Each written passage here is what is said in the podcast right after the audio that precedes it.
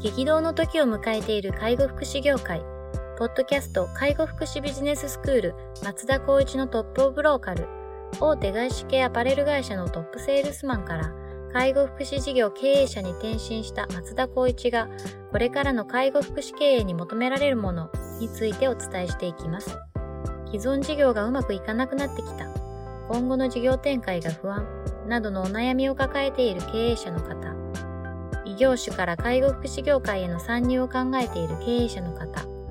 これからどんどん事業を拡大していこうと考えている経営者の方など、介護福祉ビジネスの入門から応用まで様々なステージの方に楽しんでいただける番組です。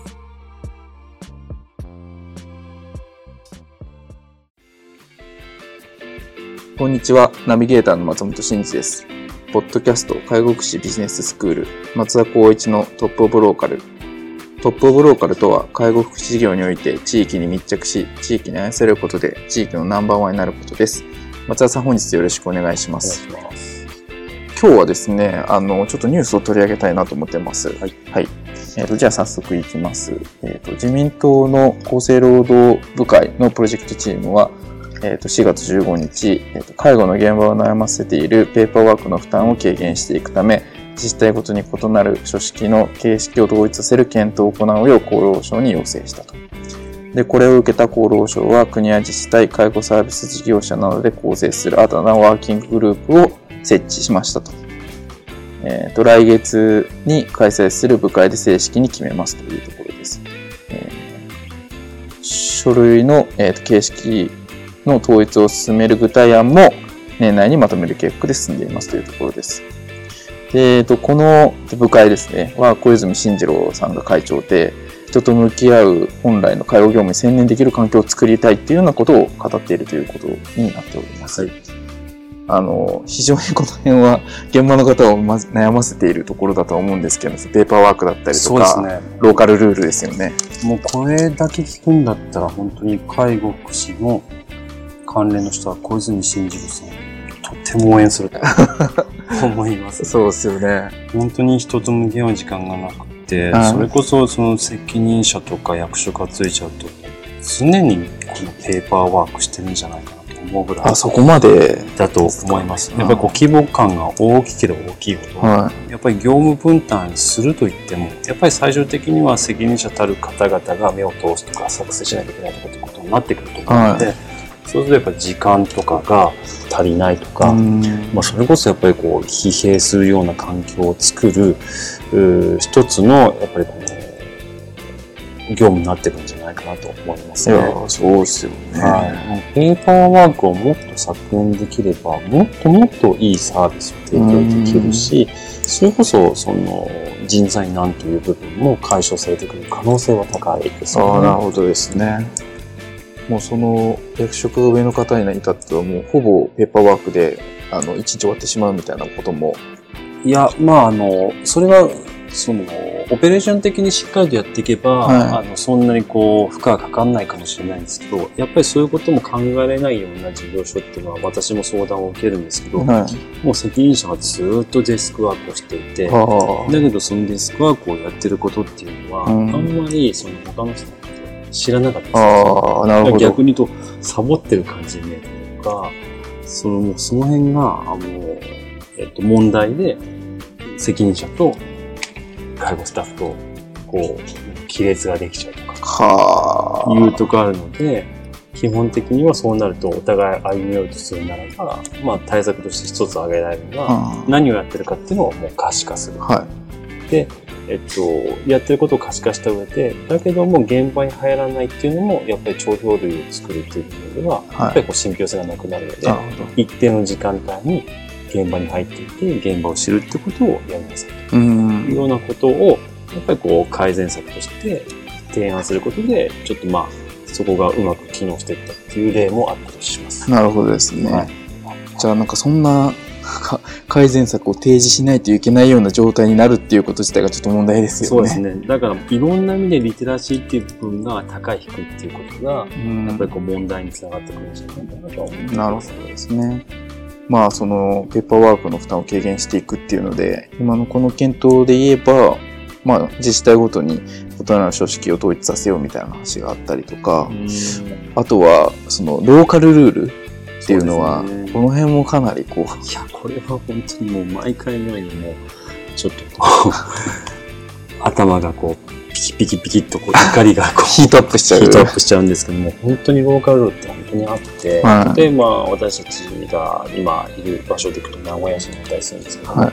愛知県と名古屋市でもやっぱり見解が違ったりとか、はそれこそ担当者レベルによって見解が違ったりとかするんですい。ね。はあ、はあはでもそもそもこれって公費だし、法律に基づいてる内容ですよねってとこから始まるんですね。そうですよね。それを裏付けなくて法律に基づいてない内容を主観で話してる担当者がいたりするわけですよ。それめちゃくちゃ怖いですね。そうですね。で、あとは、その、全体的に徴用類を統一化しようと言ったとしても、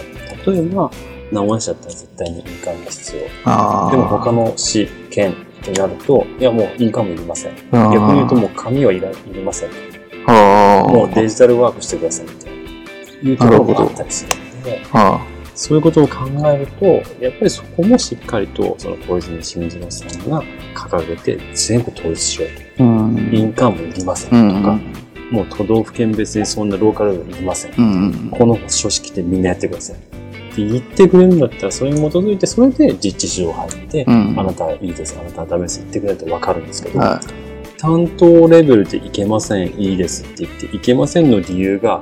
そう思ったからとか、いや、こういう風な考え方ですからとか、うん。いや、だから、書面で通達してください。うんうん。あとはどこの何条の何々かっていうのをちゃんと伝えてください。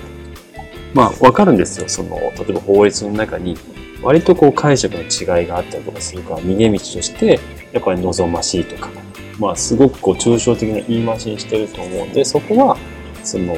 市区町村自治体に応じて対応してくださいっていう意味合いのもと作ってると思うんですね。うん。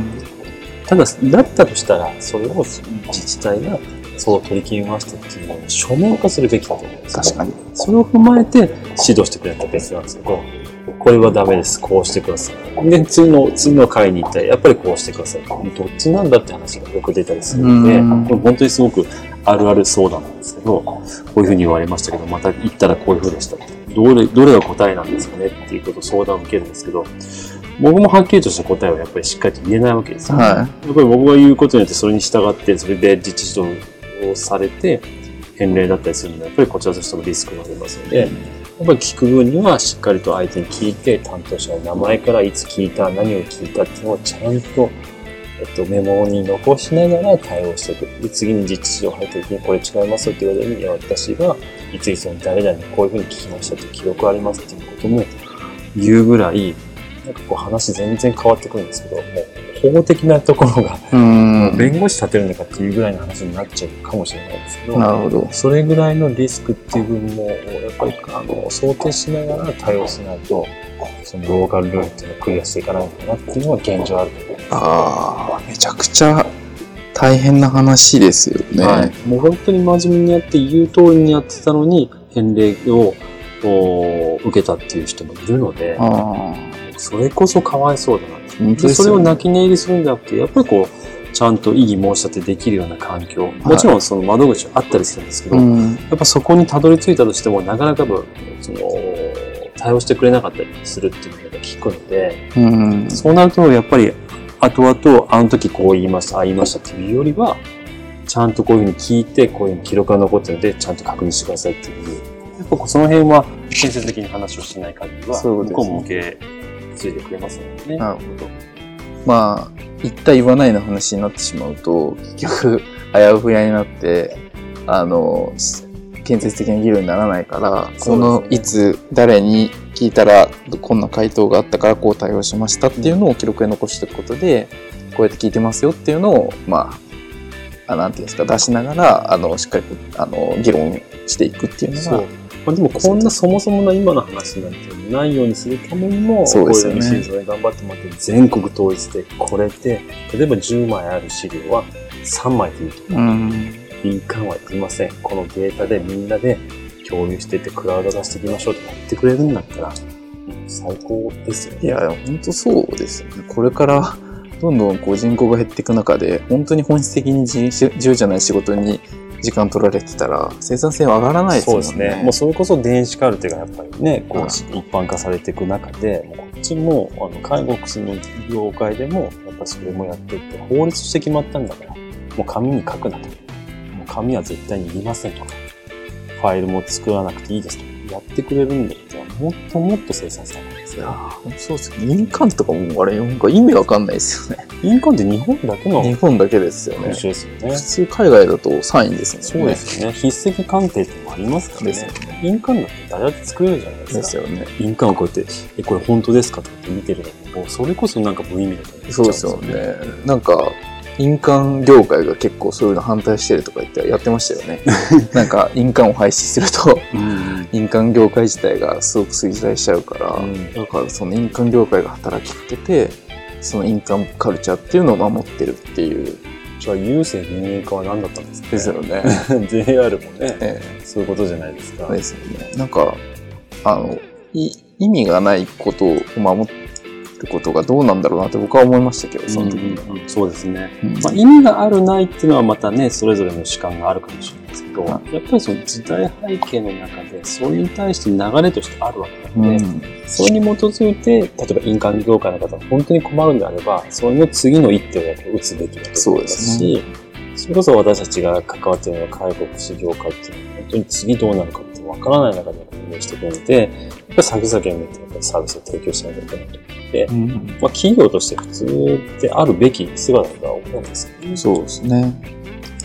まあただじゃあ、公費としていただいている以上、ルールにのっとるっていうのは皆さんとは違うところだとは思うんですけど、うん反面、やっぱり公費をいただいている以上、ルールが厳格化されているのであれば、そこをもう少し緩和していくっていうことも絶対条件必要だと思うので、そこに着手していていただければ僕はいいんじゃないかなと。そうですね。まあなんかその担当ごとに言ってることが違うとかって、もはや本当に その担当の一存でなんか決まっちゃうっておかしな話ですよあの、ね。本当に、あの、それこそ、お接遇の話になってくるかもしれないんですけど、はわからなければわからないで、一旦こう保留にするなり、時間を置いて答えていただければいいんですけども、はい調べずして答えてきたりとか、裏付けなしして喋ってるっていうのは、やっぱりこちらとしてはバカじゃないんでわかるわけですよ、ね。なるほ。ど。じゃあそれはどういうことですかって、やっぱそれはもう決まられたことですから、一点張りっていうところがあったりするんですよ。なるほど。ちょっとすごく饒舌になってきますけども、もうそういうことって本当に普通の一般企業だってありえないありえないですよね話なので、うんやっぱりこのちゃんと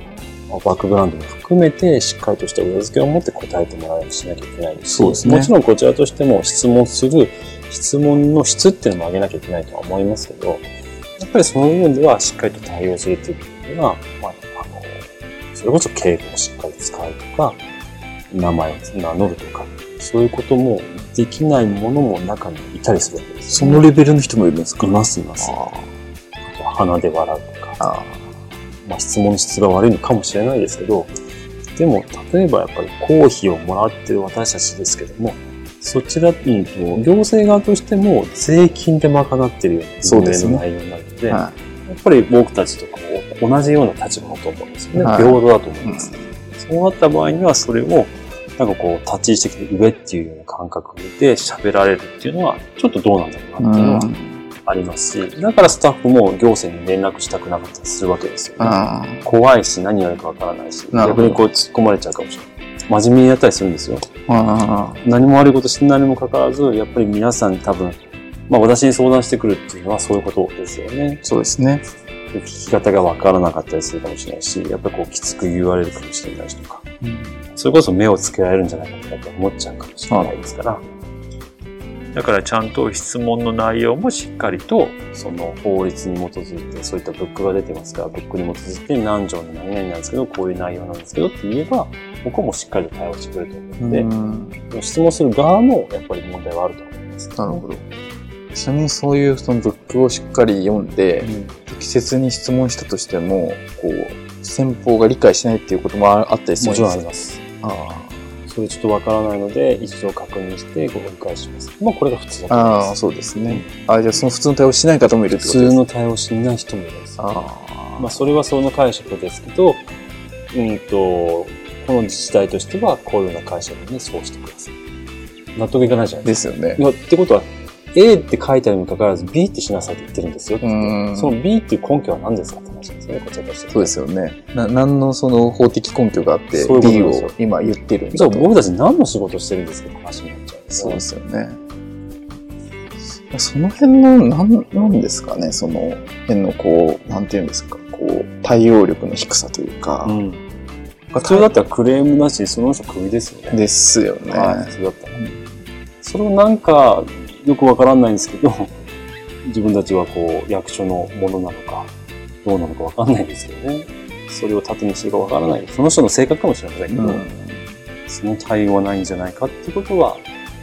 あるあるです。よくみんなで話してますね。はい。じゃあまあローカルルールがなくなればそういうその担当者間のなんかこう担当者とか自治体間のその違いとかっていうのもまあ基本的にはなくなってうん。なんかどこに問い合わせても同じ回答が出てくるっていうふうにななるはずだと、うん、そうですねそう。なってくれるとまあお互い楽ですようね。ん、まああのローカルルールがなくなるっていうのはまずまあないとは思うんですけど、うんただやっぱ物価指数も指数とかって東京の物価とやっぱり地方の物価って違うのと一緒で、うんその部分ではそこの環境に合わせたルールって絶対あると思うんですね。なので、えっと、厚労省の法律のもと、あとは自治体に任せますっていうところには、それはもうわかるんですけども、まあ、そのルールっていう、ローカルルールっていうよりも、その、対応の仕方うんっていう部分をしっかりと統一した方がいいんじゃないかなって僕は思いますねなるほどですね。例えば、あと私たちだったら何かこう失敗したりとか、相手に対して、えーっと対応が悪かったとしたら、やっぱり申し訳ございませんって一言ところから始まるとか、はい。もうそれこそまあ、今までいろいろ話してきましたがモラルだったりとか、社会人って話になっちゃいますけど、はい。そういうのがやっぱり必要なんじゃないかなちょっと今回のあの話題、課題と全然違った方向になっちゃいましたけど、そこは全然ありますね。あ、なるほどですね。なんか謝っちゃいけないとかってあるんですかね。でも、それはね、なんとなくわかる気がします。あうん、そうあるんですけど、ただ、言い方とか気持ちっていうのは伝わるので、あそれはわかるようになったってもう法律のもってその人が決めたわけじゃないから、はいもしくは上司から言われてるかもしれないし、その人を責めるっていうのは難しいんですけど、でもやっぱり思いと誠実さがやっぱりこう対言動に出ていれば、ある程度は理解できる。まあでもそうですよね。はその感情的にまあ、あの、許容できれば言ってることもまあ、しょうがないかと思いますけど、うんなんかそれがいきなりこう高圧的に上から来られたら、どんな正論言われたところでやっぱり受け入れなかったりとかもありますもんね。そうですね。だから本当にその部分では、もう今もある一定の人しか浮かんでないんですけど、僕は。そ なるほど。の人がやっぱりいることによっての、多分、その、いい制度とか、うんいいサービスっていうのも、なかなかやっぱり成し得てないような人たちは多いような気がします、ね。ああ、そうなんですね。まあじゃあちょっと、小泉進次郎さんに頑張っていただいて。そうですね。本当にこう、あの、ペーパーワークの負担を軽減するってことと、まあやっぱりその ICT 化ですよね。うんそうですね。うん、そこをしっかりと推奨してもらって、それを法律としてそうしなさいって言ってもらった方が、今の介護福祉業界にとってはいいかもしれないですね。まあ政府主導でガンとこう、はいトップダウンでやってもらってって感じですねまずデジタル化することで、やっぱり今、皆さん ICT 化って多分取り組んでると思うんですけど、やっぱり年長者の方々がすごく 毛嫌いしちゃうので、うんそれもやっぱり法律として業務としてやんなきゃいけないって言えば、やることが、まあ仕事になるので、そうですね。やるしかないっていう。状態。いやいやでもやらなきゃいけないっていう環境を、まあどっちでもいいよっていうような今の環境じゃなくて、もう法律でもう決まったからやりましょうっていうことでやれると、もっともっとその雇用の幅も広がりますし、なるほど。いい環境になってくると思いますよね。はい、わかりました。じゃあ本日は以上とさせていただきます。ありがとうございました。ありがとうございました。ポッドキャスト介護福祉ビジネススクール松田光一のトップオブローカル番組では介護福祉サービスに関するご質問を当番組の専用ウェブサイトより募集しております。番組 URL よりサイトへアクセスし質問のバナーから所定のフォームへ入力の上送信をお願いします。URL は http